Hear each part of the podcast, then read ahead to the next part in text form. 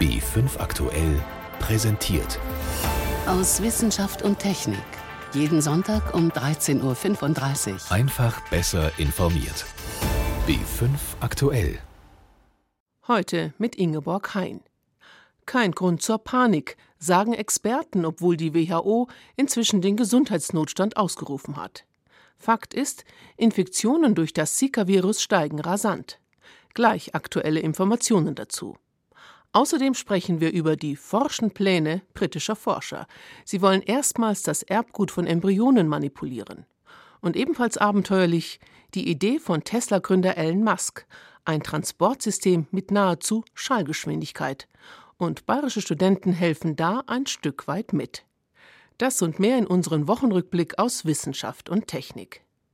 Südamerika und hier vor allem Brasilien ist alarmiert durch die Tigermücke. Ein kleiner Stich genügt und sie kann das Zika-Virus übertragen, das womöglich die Ungeborenen von Schwangeren schwer schädigen kann. Aber nicht nur ein Mückenstich ist dafür Auslöser, eine Infektion ist, wenn auch selten, auch durch Geschlechtsverkehr möglich. Bleibt die Frage, warum hat die WHO den Gesundheitsnotstand ausgerufen?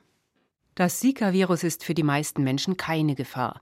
80 Prozent der Infizierten merken überhaupt nichts davon. Der Rest hat Fieber, Hautausschlag, vielleicht gerötete Augen. Grund für die internationale Warnung ist die Sorge um Schwangere und deren ungeborene Babys. WHO-Sprecher Christian Lindmeier. Es ist erstmal wichtig zu wissen, dass der nicht ausgerufen wird, der internationale Notstand für den Zika-Ausbruch, sondern nur im Zusammenhang mit der Mikrozephalie, eben dieser abnormalen Entwicklung des Schädels und der damit einhergehenden Gehirnfehlentwicklung. Mikrozephalie, das heißt, die Babys haben ungewöhnlich kleine Köpfe. Seitdem in Brasilien das Zika-Virus kursiert, sind solche Fehlbildungen sprunghaft angestiegen. 4000 Verdachtsfälle gibt es, ein Drittel ist davon inzwischen bestätigt. Und nachdem sich das Virus inzwischen in fast ganz Lateinamerika ausgebreitet hat, Grund genug, international zu warnen. Lindmeier betont aber: Ist es Zika alleine? Ist es eine Kombination von Faktoren? Denn Mikrozephalie könnte von vielen unterschiedlichen Faktoren ausgelöst werden. Der Gesundheitsnotstand ist deswegen auch ein Aufruf an Mediziner, ihre Forschung zu Zika und Mikrozephalie international zu koordinieren. Das ist dringend nötig, sagt Christian Drosten, Professor für Virologie an der Universität Bonn. Wir müssen einfach jetzt wirklich in mehreren Ländern gleichzeitig Studien durchführen. Und es ist natürlich auch so, dass sich da ein Gelegenheitsfenster schließt. Man wird, wenn man nicht jetzt darauf achtet, dass man Untersuchungen ganz genau hinstellt, dass man ganz klar macht, welche Patienten will man eigentlich untersuchen, dann wird man eine Gelegenheit verpassen. Und das ist sicherlich einer der Hauptgründe, warum sich die WHO da einschaltet und sagt, jetzt mal alle zusammen. Auch die Suche nach einer Impfung kann der Appell der WHO beschleunigen. Es ist bei ähm, verwandten Viren schon gelungen, Impfstoffe zu machen und es sollte jetzt bei diesem Zika-Virus rein technisch eigentlich ziemlich einfach sein. Allerdings, ein Impfstoff muss geprüft und getestet werden, bevor er im großen Stil eingesetzt wird. Das dauert normalerweise mehrere Jahre. Deswegen ist Virologe Christian Drosten skeptisch, ob er bei der aktuellen Epidemie helfen wird. Es wird höchstwahrscheinlich so kommen, das wäre jetzt mal meine ganz eigene Einschätzung, dass so ein Impfstoff gemacht wird, aber nicht mehr eingesetzt wird. Denn diese Zirkulation dieses Virus wird sich auch von selbst begrenzen. Überraschend für Tropenmediziner war diese Woche eine Nachricht aus den USA. Dort hatte sich offenbar eine Frau beim Sex angesteckt. Auch Marilyn Edo, Professorin am Universitätsklinikum Hamburg-Eppendorf, sagt: Es ist ähm, für die anderen verwandten Viren des Zika-Virus bisher nicht bekannt. Und das hat mich sicherlich überrascht. Das muss man jetzt weiter untersuchen. Die US-Behörden empfehlen nun Männern, die aus Zika-Ländern zurückkehren, Kondome zu benutzen. Für den WHO-Sprecher Christian Lindmeier ist eine mögliche Ansteckung beim Sex allerdings kein Grund zu allgemeiner Panik. Aber wie die genauen Übertragungswege sind, ist noch nicht völlig nachgewiesen. Nun muss natürlich die Forschung mit einem Hochdruck daran arbeiten, diese genau diese Wege zu erforschen. Was wir wissen im Moment, dass der absolut überwiegende Teil der Infektion durch die Mücke stattfindet. Für Länder wie Deutschland heißt das, selbst wenn Reisende mit einer Zika-Infektion zurückkehren, bleibt die Gefahr, dass sie viele andere Menschen anstecken, sehr gering. Für betroffene Länder heißt das aber, wenn sie Zika eindämmen wollen, können sie zurzeit nur die Mücken bekämpfen. Auch da hilft manchen Ländern übrigens der WHO Gesundheitsalarm. Sie können nun leichte Unterstützung bekommen für Mückenbekämpfung und für Aufklärungskampagnen, das A und O bei Epidemien. Aktuelle Erkenntnisse über das Zika-Virus, zusammengefasst von Miriam Stumpfe. Drei Viertel aller Schwangerschaften enden bereits in der ersten Woche, noch bevor eine Frau überhaupt weiß, dass eine Eizelle befruchtet wurde. Dieser schnelle Abgang ist ein Regulativ der Natur, weil die befruchtete Eizelle nicht lebensfähig gewesen wäre. Warum ist das so? Was passiert da? Welche Gene sind dafür mitverantwortlich? Das wollen jetzt britische Forscher herausfinden. Soweit, so interessant. Allerdings das Wie lässt erst einmal aufhorchen. In einer Studie wollen sie gezielt in das Erbgut von Embryonen eingreifen. Klingt nach Science Fiction und ist in Deutschland verboten. Jan Toczynski, Sie haben recherchiert. Wie wollen die Wissenschaftler die Ursachen für ganz frühe Fehlgeburten herausfinden?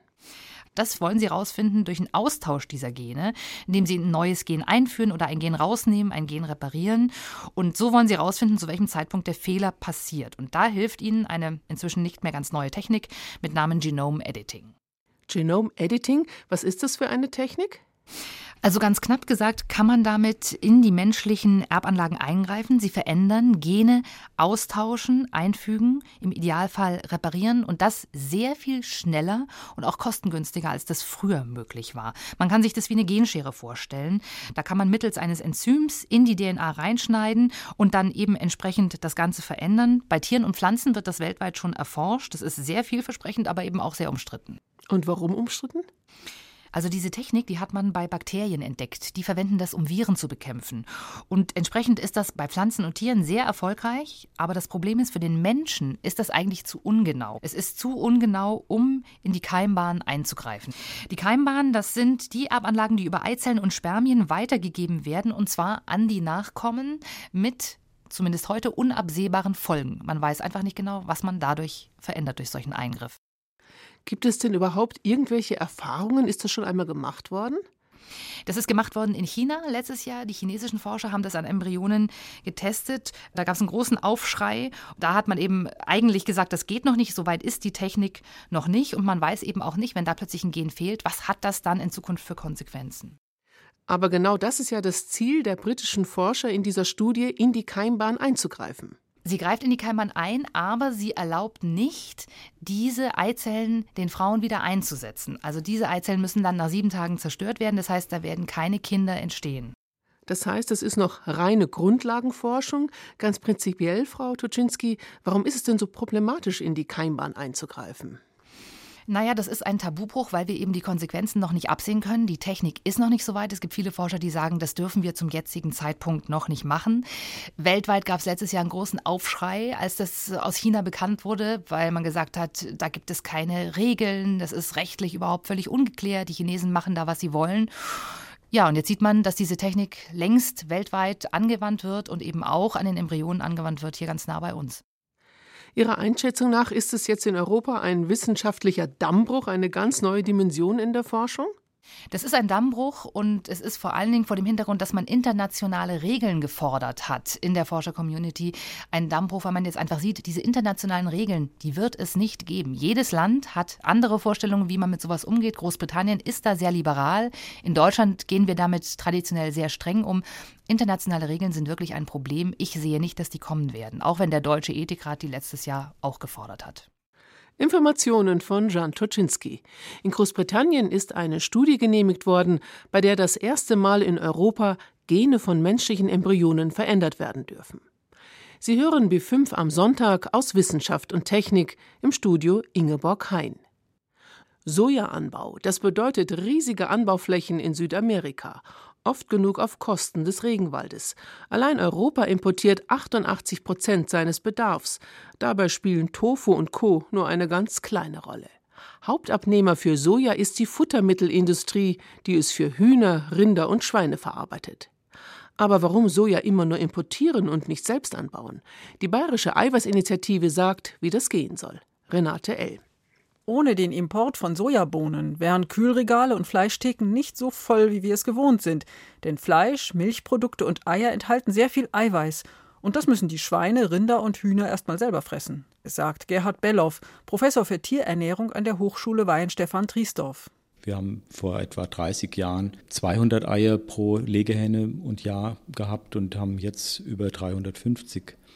Jetzt müssen wir aber vielleicht gerade bei, am Beispiel der Legehenne sagen, es kommt nicht nur auf die Eiweißmenge an, sondern es kommt vor allen Dingen auch auf die Eiweißqualität an.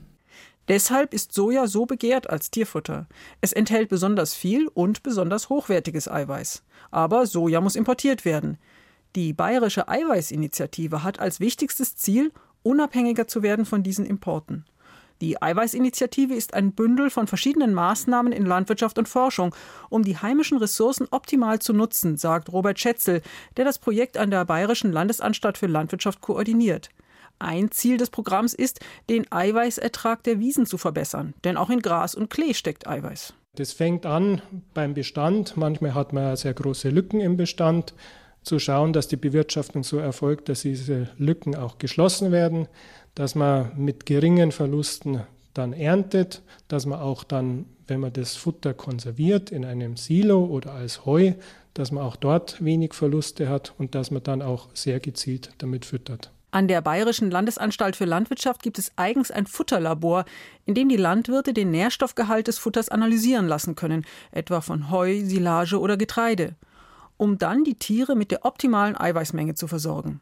Ziel Nummer zwei der Eiweißinitiative? Wir wollen auch Eiweißträger wie zum Beispiel Rapsschrot besser nutzen, was in der Vergangenheit auch in sehr großem Umfang exportiert worden ist und darüber hinaus auch die Erzeugung auf dem Acker, beispielsweise durch den Anbau von Körnerleguminosen, erhöhen. Körnerleguminosen, das sind die klassischen heimischen Eiweißfuttermittel, Ackerbohnen oder Erbsen. Aber die haben auch noch andere Qualitäten. Sie holen Luftstickstoff aus dem Boden mit Hilfe der Knöllchenbakterien an ihren Wurzeln. Und ihre Blüten sind attraktiv für Bienen und Hummeln. Deshalb sorgt auch ein Öko-Fördertopf für mehr Hülsenfrüchte auf den Äckern, das Kulturlandschaftsprogramm. Es soll mehr Abwechslung in unsere oft von Mais geprägte Agrarlandschaft bringen. Zum Beispiel, damit sich spezialisierte Schädlinge nicht so stark ausbreiten und der Boden sich mal erholen kann. Zum Beispiel wird die vielfältige Fruchtfolge gefördert. Und bei der vielfältigen Fruchtfolge müssen mindestens 10% Leguminosen auch enthalten sein, also Hülsenfrüchte, das können Ackerbohnen sein, das können Erbsen sein, das können auch Sojabohnen sein. Noch sind die kniehohen Stängel mit den pelzigen Schoten Exoten auf unseren Äckern, aber gerade in Bayern gedeiht Soja gut. Das zeigen die Anbauversuche der Landesanstalt für Landwirtschaft. Besonders wichtig ist das für Biolandwirte, die auch ihre Tiere bio füttern müssen. Da ist die optimale Eiweißversorgung nicht leicht, vor allem weil es noch kaum Bio-Soja gibt. Mit mehr heimischem Hülsenfruchtanbau wäre das einfacher und auch regionale Lebensmittel könnten wirklich regional sein, wenn das Futter aus Bayern oder wenn das nicht geht, wenigstens eher aus Rumänien als aus Südamerika käme. Dafür engagiert sich der internationale Verein Donausoja. Allerdings völlig unabhängig von Importen können wir nicht werden bei unserer heutigen Ernährung mit viel Fleisch, Eiern und Milchprodukten. Aber unabhängiger, sagt Vereinspräsident Matthias Krön. Wir rechnen damit, dass man ungefähr die Hälfte in den nächsten zehn Jahren in Europa ersetzen kann durch entweder heimischen Sojabohnenanbau oder eben andere heimische Leguminosen und auch die Einsparung von Eiweiß sozusagen über bessere, gezieltere Fütterung. Die Ziele der Bayerischen Eiweißinitiative, vorgestellt von Renate L. Hyperloop, ist das das Zauberwort für die Transportbranche der Zukunft? Gemeint ist damit ein Hochgeschwindigkeitskonzept, um Menschen und Waren so schnell wie möglich zu befördern. Es ist die Idee eines kreativen Kopfes von Tesla-Gründer Elon Musk. Ein detailliertes Konzept allerdings steht noch aus. Studenten der TU München haben sich jetzt bei einem internationalen Wettbewerb beteiligt und waren mit ihrem Entwurf erfolgreich. Sie sind eines der 30 Teams, die einen eigenen Prototyp entwickeln. Stolz sind sie in dieser Woche aus Texas zurückgekehrt. Jenny von Sperber hat sich mit ihnen getroffen. 80 Studententeams waren nach Texas gereist, um den amerikanischen Experten ihre Entwürfe vorzustellen. Entwürfe von Kapseln, sogenannten Pods, die eines Tages wie ein Flugzeugrumpf ohne Flügel in einer Vakuumröhre zwischen LA und San Francisco hin und her flitzen sollen. Gerade mal eine halbe Stunde soll die Reise dann noch dauern. Zumindest, wenn die verrückte Vision des SpaceX-Gründers Elon Musk tatsächlich realisiert wird. Thomas Ruck von der TU München und seine Teamkollegen haben in Texas auch ihren Entwurf vorgestellt. Jedes Team hatte so einen Messestand zugewiesen gekriegt, wo man im Prinzip machen konnte, was man wollte. Wir haben ein Plakat mitgebracht hier, was wir designt hatten, ein Poster. Wir hatten unseren 3D-gedruckten Miniaturpod dabei. Wir hatten eine Fahne aus Bayern. Wir hatten eine Deutschlandfahne, weil in Amerika muss man auch zeigen, wo man herkommt und dass man hier German Engineering vertritt. Da freuen die sich immer. Und dann war es im Prinzip einfach eine ganz lockere Atmosphäre, wo man eben rumlaufen konnte und sich die ganzen Stände von den anderen Teams angucken. Elon Musk hatte vor drei Jahren einen groben Entwurf des Hyperloops veröffentlicht und alle dazu eingeladen, seine Idee weiterzuentwickeln. Die Vakuumröhre soll auf Stelzen stehen, Solaranlagen und Windkraft die benötigte Energie liefern. Vollkommen utopisch, sagten viele Kritiker. In erster Linie wegen der extrem hohen Kosten, aber auch, weil in keiner Stadt der Welt genug Platz sei, solche Röhren zu bauen. Das hätte ja schon der Transrapid gezeigt. Doch was eignet sich besser dazu, eine verrückte und teure Vision in die Tat umzusetzen, als hochmotivierte Studenten, die im offenen Wettbewerb gegeneinander antreten? Auch die Veranstalter in Texas wissen das, erzählt Thomas Ruck. Es war auch am Wochenende jetzt einer von den Professoren von der Uni, die das Event ausgerichtet hat, da und er hat gesagt, wenn du denkst, dass du irgendwas nicht machen kannst, dann gib es den Studenten. Die haben viel Zeit und die kosten nichts. Es ist auch nicht so richtig klar, wie am Ende wem die Technologie gehört. Sie gehört erstmal keinem, wenn sie entwickelt wird. Das ist alles Open Source. Und es gibt durchaus die, ich nenne es jetzt mal Gefahr, dass eine Firma herkommt und einfach sich dann dieses äh, gesamte Wissen für sich nimmt und kommerzialisiert. Den Studenten ist das erstmal egal. Sie sind begeistert von der offenen Atmosphäre beim Wettbewerb und den guten Kontakten, die sie knüpfen konnten. Besonders Mariana Avezum, die brasilianische Informatikerin an der TU München, hatte in Facebook von dem Wettbewerb gelesen und andere Studenten schnell davon überzeugen können. Jetzt zeigt sie stolz das kleine 3D-gedruckte Modell ihrer Kapsel. Ein bisschen wie ein futuristischer ICE ohne Räder sieht es aus man sieht es so, ja, und es ist ein sehr hübsches 3D-gedrucktes weißes Stück Plastik. Aber technisch gesehen, sowas zu machen, ist gar nicht so einfach. Die Anzahl von Simulationen, Berechnungen, Alternativen, was überlegt werden, benutzen wir jetzt die magnetische Schwebensystem oder nicht? Was machen wir mit unserem Kompressor? Schaffen wir überhaupt sowas, so schweres zu schweben? Kosten ist auch ein Thema. Wir brauchen dringend Sponsoren, wir brauchen Geld vor allem. Denn auch um ihre Sponsoren müssen sich die Entwicklerteams selber kümmern. Eine halbe Million wird der Münchner Prototyp kosten. Etwa 10 Meter lang und 2 Meter hoch soll er per Magnetvorrichtung in der Röhre schweben und sieben bis acht Menschen transportieren. Um die hohe Geschwindigkeit erreichen zu können, haben sie eine Idee aus Musks erster Veröffentlichung übernommen, erklärt Maschinenbaustudent Johannes Kutzmiedl. Was die eigentliche Grundidee dann ist, ist, dass man die Luft, statt dass sie außen an dem Port vorbeiströmt, einfach durch den Port durchleitet. Weil wenn die außen vorbeiströmt, dann ist die ja beschränkt durch die Röhre außenrum. Und dann kommt man sehr schnell an den Punkt, wo die Luft einfach Schallgeschwindigkeit erreicht und dann kann sie nicht mehr schneller strömen. Und ab dem Punkt kriegt man einfach einen deutlich erhöhten Luftwiderstand und dann funktioniert das ganze Konzept nicht mehr. Deshalb wollen sie einen Kompressor einbauen, der die Extraluft vor der Kapsel wie ein Staubsauger einsaugt und komprimiert. Ihr Entwurf hat die Ingenieure in Texas offenbar überzeugt. Bis Sommer werden sie jetzt einen Prototypen bauen, in ihrer Freizeit, und werden dabei von zwei SpaceX- oder Tesla-Ingenieuren betreut. Dann werden die Prototypen auf der neuen Hyperloop-Teststrecke in Kalifornien getestet. Wieder im Wettbewerb natürlich. Den nötigen Motivationsschub dafür lieferte Elon Musk persönlich es war eigentlich das Event schon vorbei. Die Gewinner waren bekannt gegeben. Wir waren sowieso alle schon happy, weil wir weitergekommen sind. Und dann meinte eben einer von den höheren Managern von SpaceX, so ja, eine letzte Sache noch. Viele haben sich gefragt, wo Elon Musk eigentlich ist. Ich glaube, wir können die Frage jetzt beantworten. Und dann sind natürlich alle ausgerastet. Dann kam er rein und alle haben nur noch geschrien. Es war, das war echt verrückt. Jenny von Sperber berichtete. Beim Stichwort Teflon denken die meisten sofort an eine Bratpfanne, die antihaftbeschichtete für alle, die nichts anbrennen lassen. Und nein, Teflon ist nicht, wie viele meinen, ein Produkt aus der Raumfahrtforschung, sondern die zufällige Entdeckung eines Chemikers. Sein Patent wurde in dieser Woche 75 Jahre alt. Konstantin Kumpfmüller. Der Chemiker Roy Plunkett ärgert sich. 1938 sucht er für seinen Arbeitgeber Dupont nach einem neuen Kältemittel für Kühlschränke und experimentiert mit verschiedenen Substanzen, wie zum Beispiel Tetrafluorethen. Als er gerade mal wieder eine Gasflasche Tetrafluorethen öffnet, passiert erstmal nichts. Es kommt kein flüssiges Gas heraus, nur ein paar weiße, wachsige Brösel. Plunkett lässt die Flasche aufschneiden und tatsächlich. Sie ist voll mit diesem merkwürdig milchigen Pulver. Was da versehentlich passiert ist, kann Florian Kraus erklären. Er ist Professor für anorganische Chemie an der Universität Marburg. Sein Spezialgebiet Fluorchemie. Dieses Tetrafluorethen, das polymerisiert dann. Das heißt also, die einzelnen Moleküle, die hängen sich aneinander.